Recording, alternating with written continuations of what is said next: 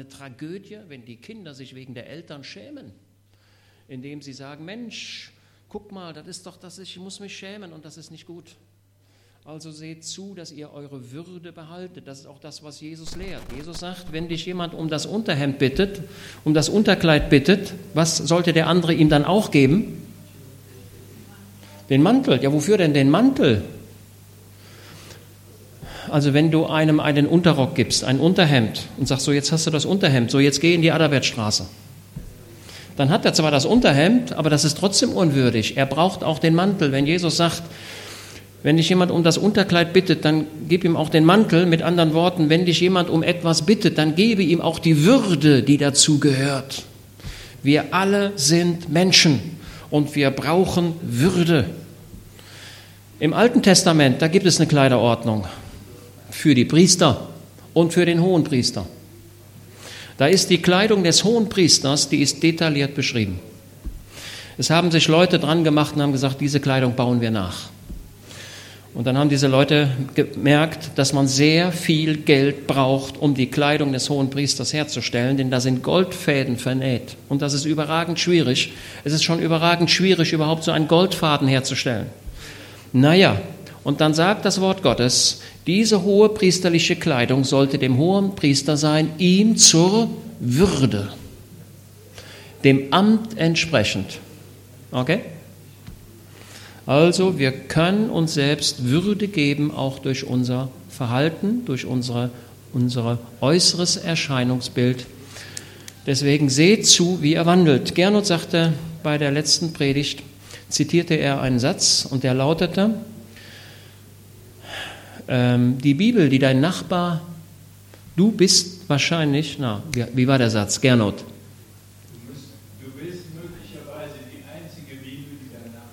Aha. Du bist wahrscheinlich die einzige Bibel, die dein Nachbar liest. Welches Zeugnis bist du? Wenn nun deine Nachbarn sagen, guck mal, der Mann ist gläubig oder die Frau ist gläubig, aber die läuft darum, das ist unglaublich, so will ich nicht werden, dann ist das ein schlechtes Zeugnis. Wenn aber dein Nachbar sagt, Mensch, ich habe die Nachbarn kennengelernt und die sind immer so freundlich und die haben Leid genug, die haben Probleme genug, aber ich habe noch nie gesehen, dass die Leute geklagt haben. Und wenn ich mit diesen Leuten sprach, dann hatten sie immer ein ermunterndes Wort, einen fröhlichen Aufblick. Das ist fantastisch, das liebe ich. Da kann ich mir vorstellen, die sind ein Vorbild für mich und das wünsche ich für dich und für mich. Seien wir ein Vorbild auch für unsere Freunde, für unsere Nachbarn, seien wir ein gutes Zeugnis. Sorgen wir dafür, dass der andere nicht in die Hölle kommt, weil er uns sieht und mit uns spricht, sondern sorgen wir dafür, dass dein Nachbar, dein Arbeitskollege sagt, Mensch, das ist ein Mensch, der muss wohl an Gott glauben. Das kann ich sehen. Die Bibel spricht vom offenen Brief Christi. Okay? Das waren so meine etwas einleitenden Worte. Jetzt habe ich hier was mitgebracht. Jetzt werdet ihr sagen, was das denn hätte ich eigentlich heute Morgen schon anziehen müssen zum Morgengebet. Na, wer weiß, was das ist hier? ist der Bruder Horst nicht da. Ne? Das ist aber sehr schade. Wenn er aber kommt, wenn er nochmal kommt, wir lassen den hier, dann kann er uns das nochmal sehr gut erklären. Lest die Bibel, die Tora, 4. Mose 15, steht da geschrieben. So, also ich, nicht, dass ihr denkt, ich werde jetzt Jude. Ich bin ein Heide, aber ein begnadigter Heide. Und ich habe keinen Nachteil gegenüber dem Juden, denn ich bin in diesen Weinstock eingepfropft. Ich habe keinen Nachteil. Gleichwohl freue ich mich über die Juden, über das Volk der Hebräer, denn wenn die Männer morgens aufgestanden sind und zum Morgengebet gingen, ich habe das jetzt wahrscheinlich gar nicht richtig angezogen, der Bruder Horst muss uns das mal genau erklären, dann, die haben erst mal geguckt, ob alles da ist. Ich habe noch das Zettelchen hier dran, damit ich den Beweis erbringen kann. Ich habe das nämlich aus Israel kommen lassen. Das war mir sehr wichtig. Nein, aus der Schweiz. Aus der Schweiz, aber die aus der Schweiz haben es aus Israel. So, denn der gläubige Jude, wenn der morgens aufstand, hat er das hier angezogen. Das konnte er auch den ganzen Tag tragen und wenn das ein bisschen nicht so gut zu handeln war, dann hat er ein Unterhemd angezogen, so ein Talit Katan, so nennt man das. Äh, dann war es ein bisschen leichter. Okay, das ist so der traditionelle, wie nennt man das? Habe ich schon gesagt, der Talit, der Gebetsmantel, den die Juden trugen und tragen. Könnt ihr im Fernsehen sehen, könnt ihr in den Bildern sehen, könnt ihr googeln. Gebt ein Talit und lest mal, was dazu geschrieben ist. Aber bevor er das gemacht hat, hat er erstmal untersucht, ob alles da ist ob alles da ist. Und hier hängen so ein paar Fäden runter. Ne? Kann das jeder sehen? Und ihr könnt auch die, die Farben ein bisschen erkennen, das Weiß und das etwas dunkle Blau oder das Violett, je nachdem. Na, wie viele Fäden hängen da dran? Wer weiß das? Wie viele Fäden? Also ich habe sie nicht aufgemacht, ich habe sie auch nicht gezählt. Das war mir doch ein bisschen zu mühselig sodass ich das vertraut habe. Ich habe darauf vertraut, dass das richtig ist. Nur ja, wer weiß, wie viele Fäden hier unten dran hängen? Zehn? Nee, nee, mehr, mehr. Wie viel? 39? Nee, mehr. 700, weniger. Ihr merkt, ich will euch heute Morgen ermuntern, mitzumachen. Weniger als 700, aber mehr als 39 muss die Zahl dazwischen sein. Wer hat 600 gesagt? Das ist schon gut, aber noch nicht ganz richtig. Du hast 613 im Kopf, deswegen sagst du 630, also sind 613 Fäden, weil das Alte Testament, nein, weil die Torah 613 Gebote und Verbote hat. Und das war der Sinn, wenn der Jude, wenn der Hebräer, wenn die Leute aus dem Volk Israel morgens sich den Gebetsmantel angezogen haben, haben sie Gott die Ehre gegeben haben gesagt, Mensch, ich danke dir Gott, dass ich dein Wort habe. Und diese Worte, dein Gebot, daran freue ich mich und die will ich halten. Dein Wort steht mir vor Augen. Musste nun der Hebräer diesen Gebetsmantel auch zum Abendgebet tragen? Was meint ihr? Antwort nein, weil dann ging er ja schlafen. Ne? Also morgens wurde dieser Mantel angezogen, der mich dann durch, das, durch den ganzen Tag hindurch getragen hat, indem ich mich an die Gebote und Verbote des Wortes Gottes erinnern konnte. Ist das nicht eine gute Sache? Und so dürfen auch wir uns an die Gebote und Verbote des Wortes Gottes halten. Und ich denke, wir schauen mal in den Tanach hinein. Jetzt werde ich sagen, Mensch, was ist das denn schon wieder? Wer weiß, wer, was ist das? Tanach. Das heißt, dass ich habe in der letzten Zeit Sympathie gewonnen äh, für die hebräische Sprache.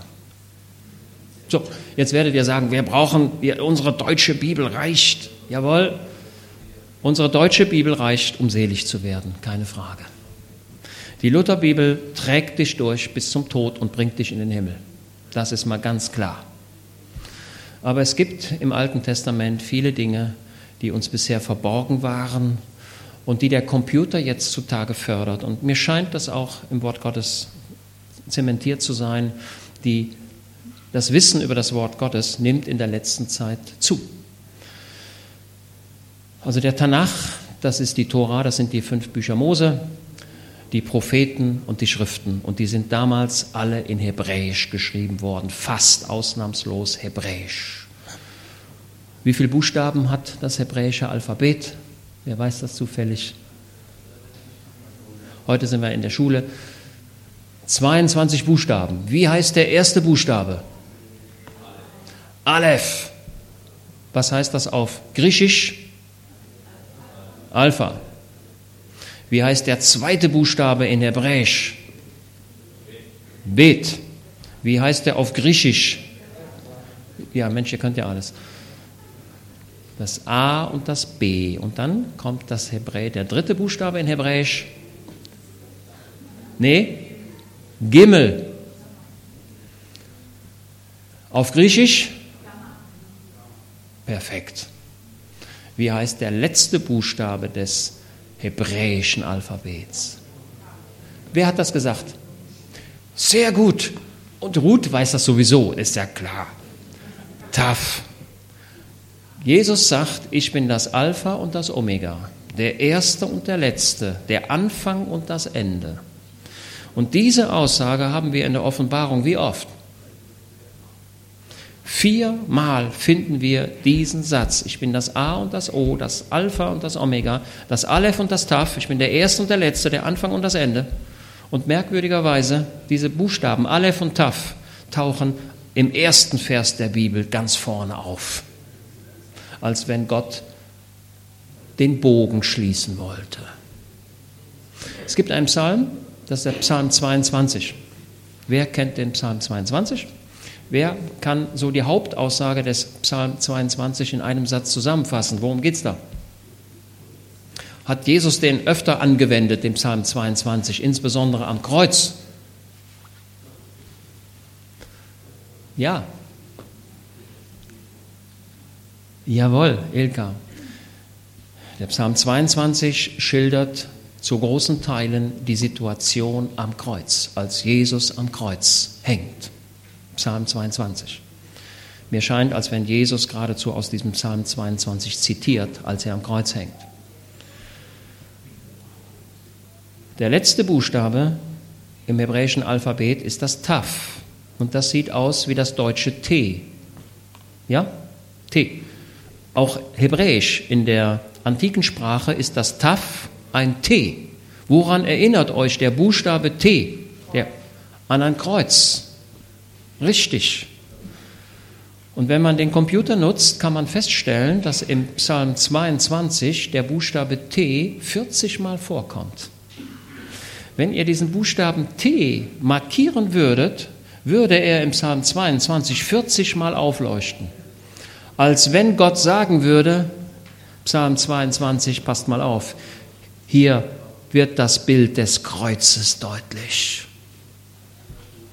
Ist das nicht unglaublich? Und wofür steht die 40?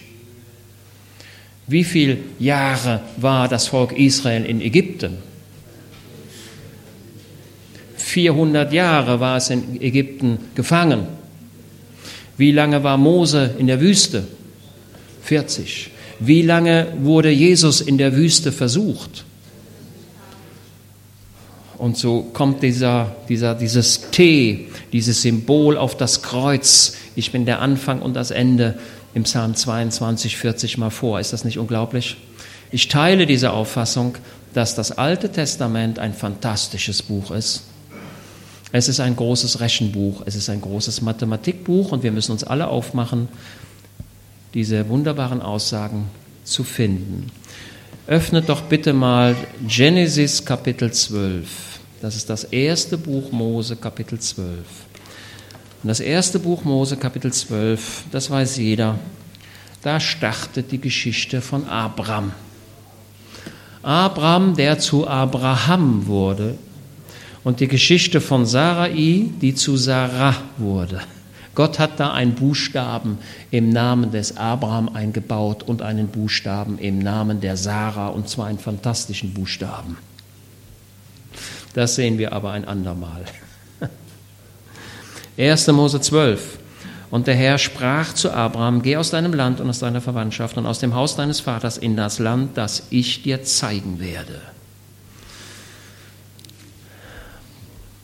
Das war ein Ruf Gottes in das Leben des Abraham hinein. Und nicht nur in das Leben des Abraham, sondern mir scheint in das Leben der ganzen Familie.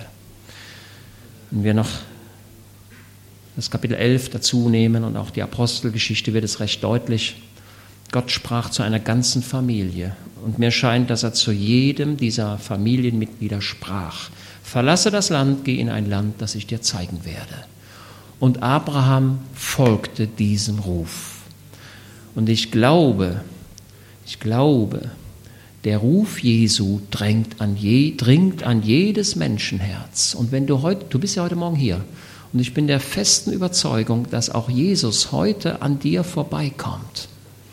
Er kommt an dir vorbei und er redet zu deinem Herzen. Mache mal deine Ohren auf und Gott sprach zu Abraham, gehe in ein Land, das ich dir zeigen werde.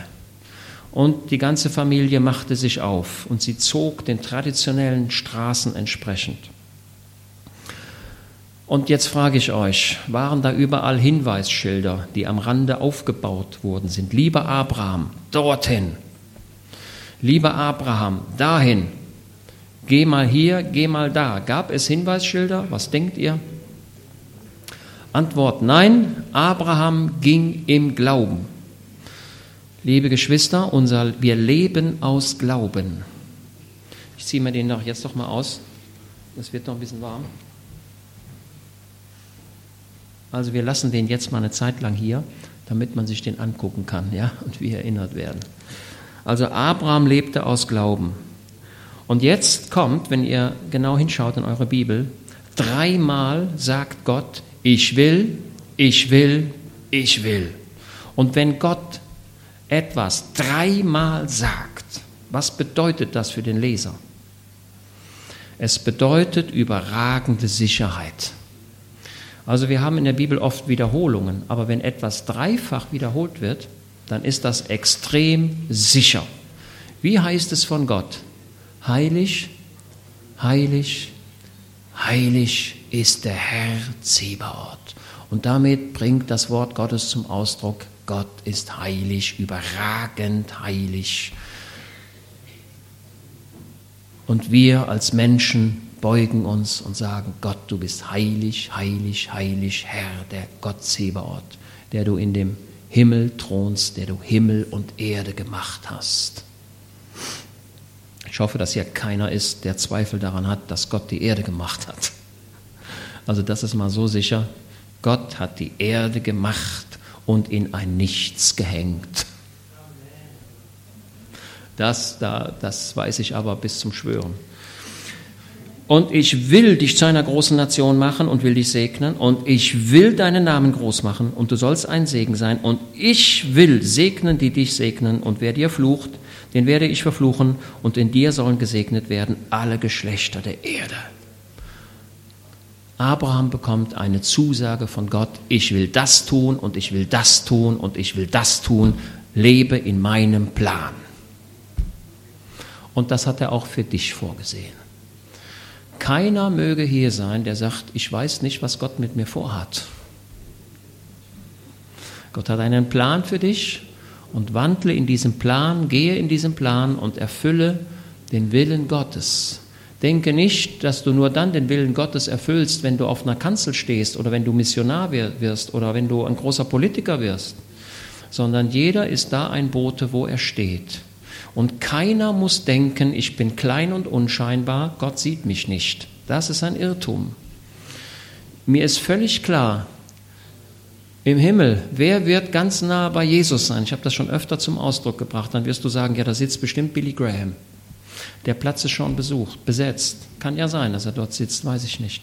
Aber ich denke, da werden viele Omas und viele Opas und viele unscheinbare Leute, die werden ganz nah bei Jesus sitzen, weil es nämlich darum geht, wie lieb du Jesus gehabt hast. Das scheint mir das Maß zu sein, deine Liebe und deine Zuneigung zu Jesus. Dienen wir den Herrn Jesus in unseren Rollen, in unserer Lebenssituation. Ja? Wenn du sagst, ich wohne in einer Wohnung und ich kann gar nicht viel tun und mich hört kaum einer, kann ja sein, dass Gottes Plan der ist, dass du nur einen Menschen in den Himmel bringst. Kann ja sein. Aber du bist deswegen, deswegen bist du nicht weniger wert geachtet. Abraham geht los. Und Abraham ging hin, wie der Herr zu ihm geredet hatte, und Lot ging mit ihm. Liebe Gemeinde, es sind immer ein paar Menschen, die gehen so mit. Sei bitte kein Mitläufer, sei bitte nicht jemand, der so mitgeht. Weil du sagst, der geht ja, dann gehe ich auch. Lot war ein gerechter Mensch, aber er hat die Fülle des Segens nicht erlebt. Gehen wir im Glauben nach vorne. Das Wort Gottes ist wahr. Stützen wir uns darauf. Abraham war 75 Jahre, als er das Haran zog, und Abraham nahm seine Frau Sarah und Lot, den Sohn seines, seines Bruders, und alle ihre Habe, die sie erworben, und die Leute, die sie in Haran gewonnen hatten, und sie zogen aus, um in das Land Kanaan zu gehen, und sie kamen in das Land Kanaan. Und jetzt pass auf. Und Abraham durchzog das Land bis zur Stätte von Sichem, bis zu Terebinte More. Er kommt an einen Ort. Sichem heißt dieser Ort. Und da ist ein großer Baum. Dieser Baum heißt More. Damals waren die Kanaaniter im Land.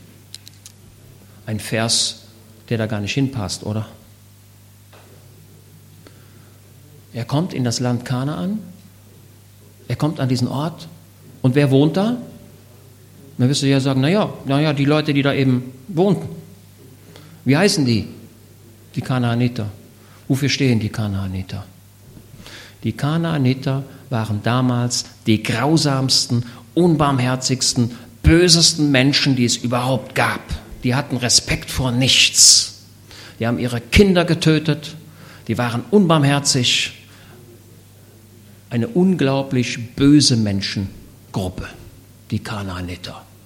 Und Abraham sagte, ist das der Plan Gottes für mich, dass ich hier bin, wo diese bösen Menschen wohnen, die Götzendiener, die Menschenverachter, die Sklaventreiber?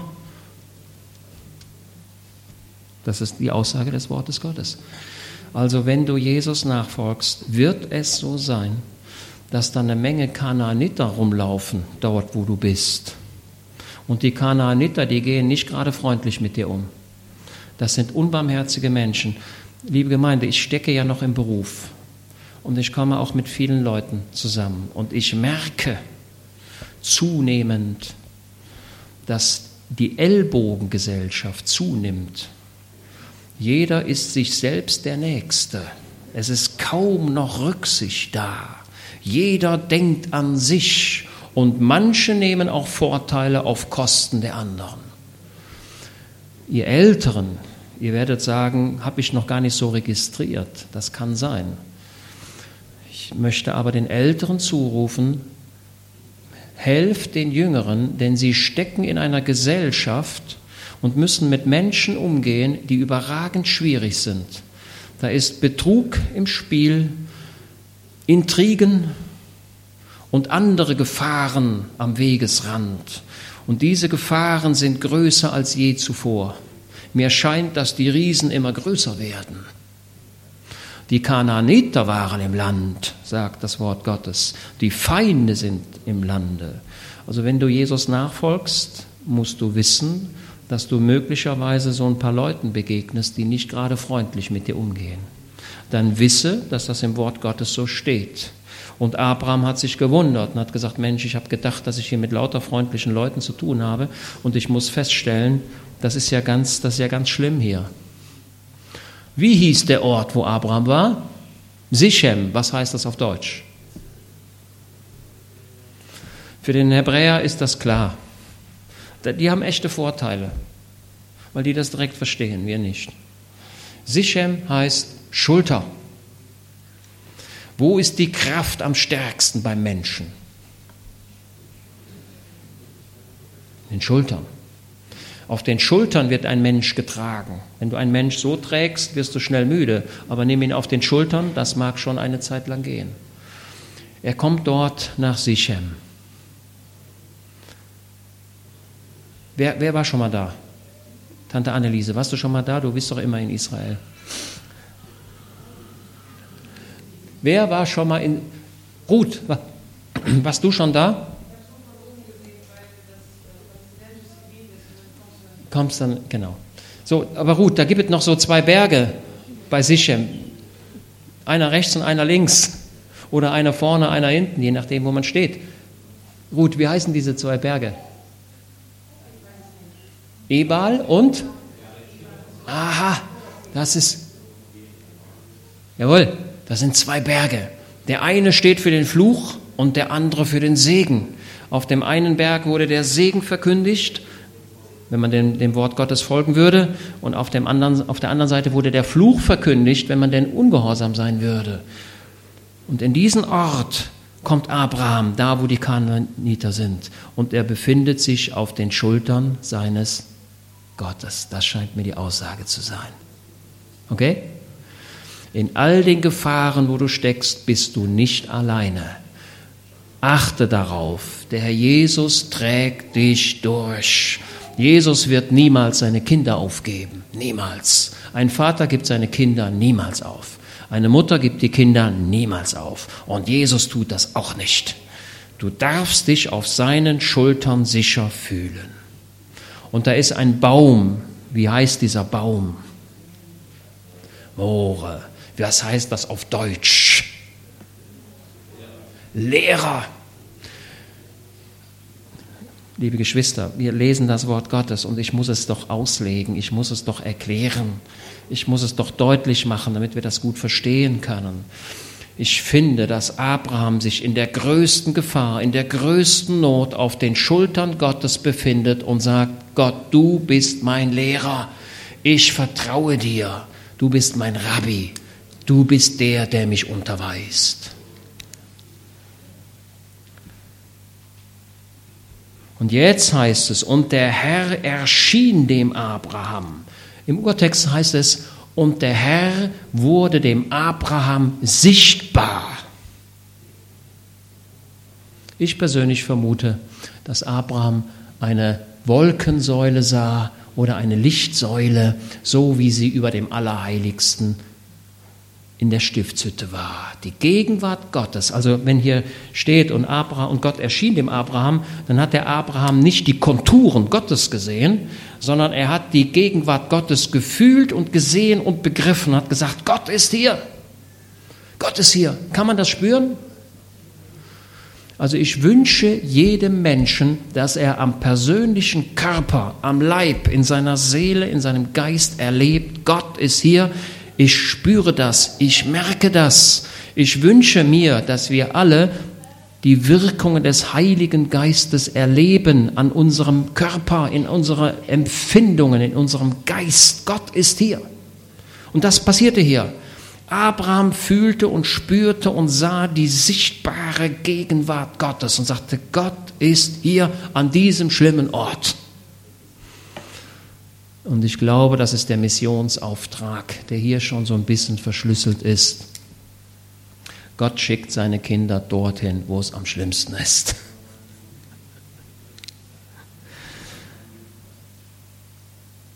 Und der Herr erschien, wurde sichtbar dem Abraham und sprach, deine Nachkommen will ich dieses Land geben. Und, der, und was machte Abraham jetzt? Also behaltet euch einen, einen Gedanken. Abraham ist der große Altarbauer des Alten Testamentes. Der baute Altäre. Der nahm Steine und baute da irgend sowas. Ich habe mir schon versucht, das mir das vorzustellen und das klarzumachen, wie er das da gemacht hat. In den Kirchen, geht in irgendeine Kirche. Was, was, was, was ist der Mittelpunkt in der Kirche? Der Altar. Aus welchem Material ist der oft? Nicht immer. Aus Stein. Und dann sind die Altarplatten. Wie stark?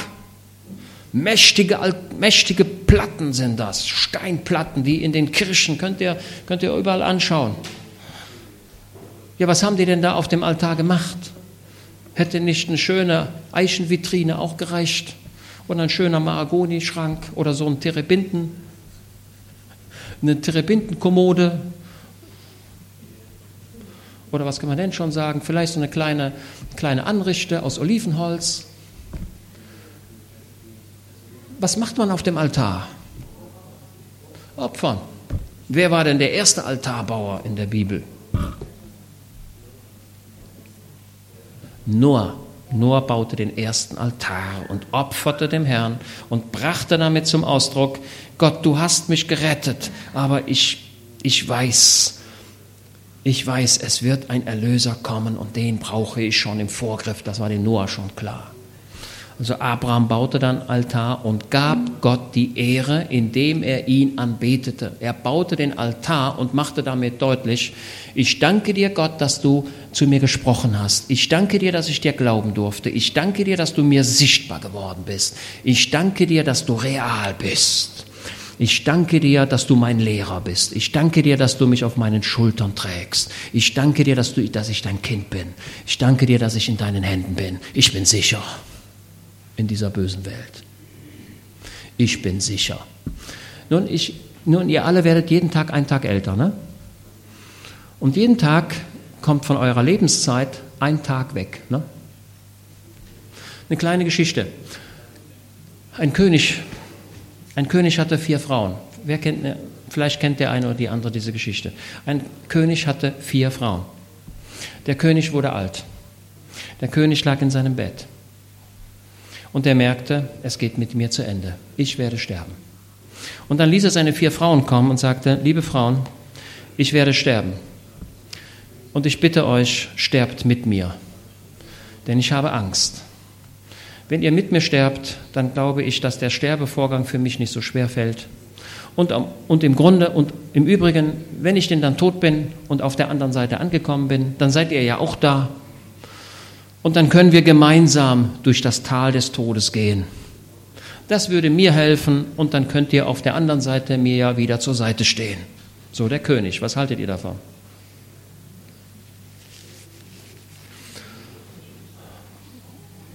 Also kam die erste Frau herbei und sagte, das war die Frau, die am schönsten war. Und die Frau, die am schönsten war, die sagte, nee, lieber König, ich weiß du, ich habe noch ein bisschen Leben vor mir. Ich will nicht mit dir sterben. Und die zweite Frau, die immer, die der König immer lobte, weil sie so klug war. Der König hatte ihr alle Wünsche erfüllt im ganzen Leben. Er war sehr um sie besorgt um diese zweite Frau. Und dann dachte der König, naja, wenn die erste die schönste nicht, aber vielleicht die zweite, weil ich sie ja immer so gefördert habe. Und die zweite Frau sagte, nee, lieber König, weißt du, ich habe auch noch, ich, äh, ich fühle mich noch nicht so, als wenn ich sterben würde. Ich möchte gerne noch was hier bleiben und noch ein bisschen die Erde genießen. Ich sterbe nicht mit dir. Und die dritte Frau, die sagte, weißt du was, König, ich mache dir eine gute Beerdigung. Ich werde die besten Musiker bestellen wir werden eine Trauerfeier machen von sieben Tagen. Ich werde die Leute bestellen, ich werde schöne Trauerkarten drucken lassen und wir werden eine schöne Beerdigung haben. Du bekommst einen tollen Sarg und eine schöne Feier, aber weißt du, ich gehe trotzdem nicht mit dir. Aber das kann ich dir versprechen. Und dann sagte die vierte Frau, die war überhaupt nicht schön, die war hässlich. Und der König hatte diese Frau immer zur Seite gestellt. Er hatte sie wohl damals geheiratet, weil man, das, weil man heiraten musste, aber er hatte sie weder geliebt noch Beachtung geschenkt, das ganze Leben lang. Und diese vierte Frau, die immer am Rande stand, die sagte, lieber König, ich sterbe mit dir. So, jetzt kommt die Auslegung. Der König, das bist du. Du hast vielleicht, der König hatte eine schöne Frau, du hast schöne Dinge in deinem Leben zu tun.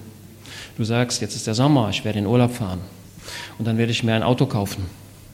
Und dann werde ich mir eine neue Küche kaufen. Ich werde mir ein neues Bett kaufen. Ich werde das Schöne machen. Und da ist eine Party, da werde ich hingehen, da freue ich mich jetzt schon drauf. Und irgendwann werde ich befördert. Dann werden die Leute sagen, herzlichen Glückwunsch. Und irgendwann werde ich sehr viel Geld haben. Oh, In diesem Sinne auch die zweite Frau. Die zweite Frau steht für deinen Besitz, das, was du lieb hast. Du, hast, du hattest immer Zeit für bestimmte Dinge zu tun. Man hat Zeit, das Fußballspiel anzugucken. Man hat Zeit dafür und für da. Für viele Dinge hast du Zeit. Aber für wen hast du keine Zeit? Noch nicht mal Zeit, in den Gottesdienst zu kommen. Noch nicht mal Zeit, in die Bibelstunde zu kommen Dafür hast du keine Zeit. Die dritte Frau. Ja, es sind ein paar Freunde da, es sind ein paar Bekannte da, die sich auch in etwa um dich sorgen, aber sie werden dich nicht retten. Wofür steht die vierte Frau, die mit ihm stirbt?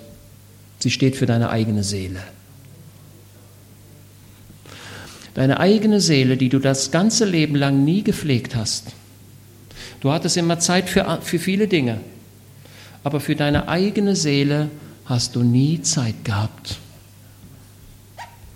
Und hast so viele Jahre deines Lebens vertan für nichtige Dinge. Pflege deine Seele, denn deine Seele wird, wenn du stirbst, mit dir gehen. Die Seele ist das, was mit dir geht, nicht dein Geld, nicht dein Auto, nicht die Party, nicht dein Fest, nicht deine Erben, auch nicht deine Verwandten, aber deine Seele geht mit. Und mir scheint, als wenn Gott sagt, Mensch, liebe Leute, Was nützt es euch, wenn ihr die ganze Welt gewinnt? Und was leidet Schaden? Eure Seele. Und nun nimm diesen heutigen Tag und schau mal, wie du deine Seele gepflegt hast. Was hast du deiner Seele Gutes getan? Deine Seele steht für deine Empfindungen, für deine Gefühle, für das Innere. Das ist deine Seele. Die Seele ist unsterblich, liebe Gemeinde. Der Körper geht kaputt, aber die Seele nicht. Deine Seele und dein Geist, die gehen, wenn du stirbst, auf die andere Seite. Stephanus gab seinen Geist auf. Jesus gab seinen Geist auf. Rebekka, ne, wer ist das? Nee, äh, Rahel. Richtig gesagt? Sie gab ihren Geist auf. Pflege deine Seele, das ist sehr wichtig, jeden Tag deine Liebe zu Jesus, wenn du älter wirst, und wir werden alle älter, deine Liebe zu Jesus sollte jeden Tag ein bisschen stärker werden. Deine Gedanken an Jesus sollten dein ganzes Leben durchdringen.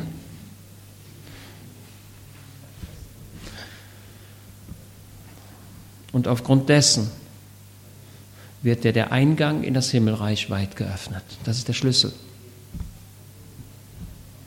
frage mich manchmal, wenn junge Leute, der Kleine hier, der war sieben Jahre alt, ne? Sieben Jahre alt. Was ist denn besser? Er hat noch 70 Jahre vor sich. Vielleicht 80. Ich glaube, die Kinder, die jetzt geboren werden, die werden uralt. Weil die medizinische Versorgung ja immer besser wird. Vielleicht wird er 100 Jahre alt, kann ja sein. Du bist vielleicht 80. Hast du nicht mehr so viel, ne? Ja, wer ist jetzt besser dran? Wer hat's besser? Schwester Lindner. Wer hat's besser? Der Alte oder der Junge? Wer ist näher am Himmel? Der Alte ist näher. Also müsste der Alte sagen, Herr Jesus, ich danke dir, dass ich jeden Tag einen, Alter, einen Tag älter werde. Und ich danke dir, dass ich bald bei dir sein darf. Liebe Leute, das ist so. Das ist so. Und noch ein Geheimnis. Es dauert nicht mehr lange, dann bist du, der du jung bist, auch alt. Denn die Tage eilen dahin. Sie jagen nach vorne mit Macht.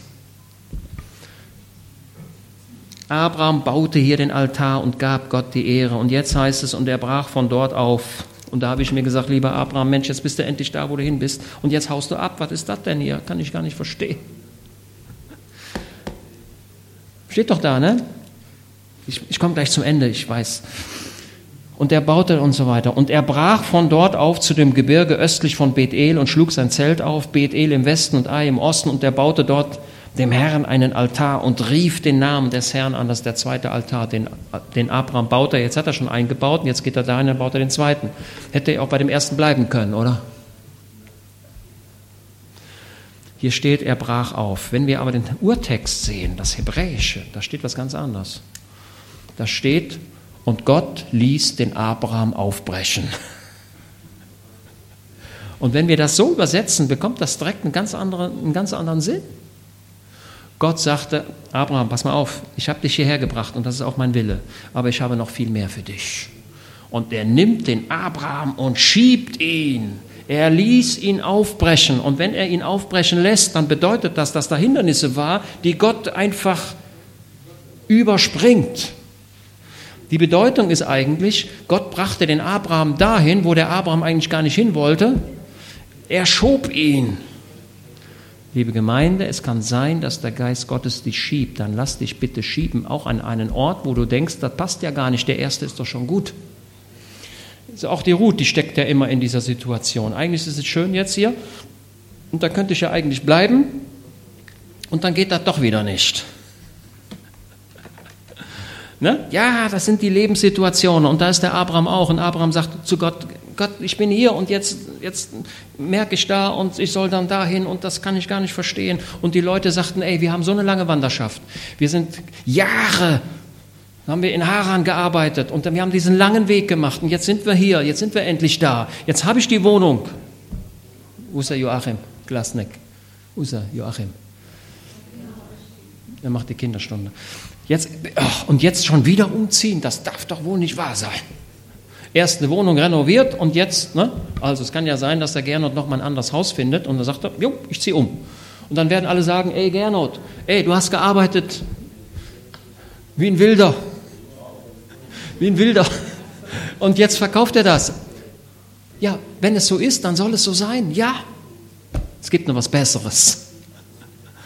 Und Gott lässt den Abraham aufbrechen. Und die Leute haben ihm gesagt, Abraham, wir gehen Schluss aus, wir gehen nicht mit dir. Komm, es ist Feierabend, Ende. Wir sind müde. Und der Abraham hat gesagt, jo, ich bin auch müde, ihr seid müde, aber wisst ihr was? Wir gehen weiter in den Süden, nach Bethel. Ne? Vorgreiflich, was heißt Bethel? Bet, der zweite Buchstabe des hebräischen Alphabets, hat der, haben wir eben gehört, hat der Bernd genannt. Bet ist der zweite Buchstabe im hebräischen Alphabet. Und dieser zweite Buchstabe hat eine Wortbedeutung, wie jeder hebräische Buchstabe eine Wortbedeutung hat.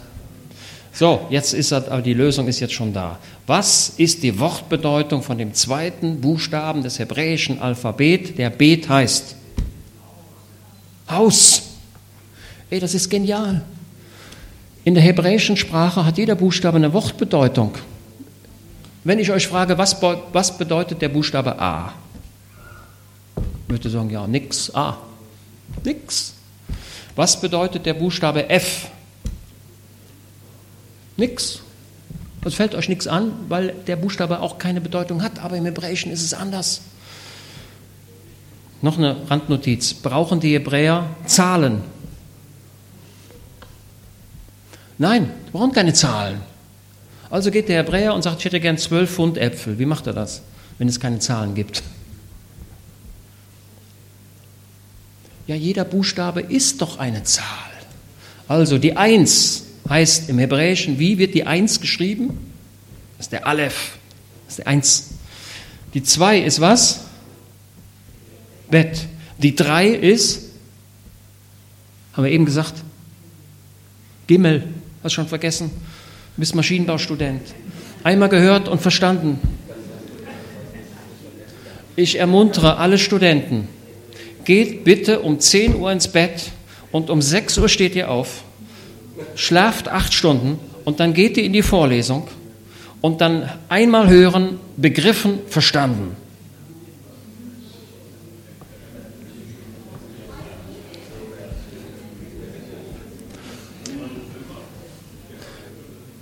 Die jungen Kinder, die Kinder, die machen das doch so. Die hören das, alles klar.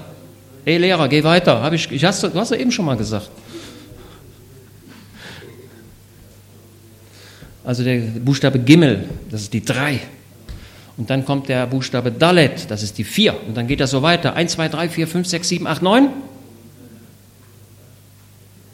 10, 20, 30, 40, 50, 60, 70 und so weiter. 100, 200, 300, 400. Wie viele Zahlen habe ich jetzt genannt? Habt ihr mitgezählt?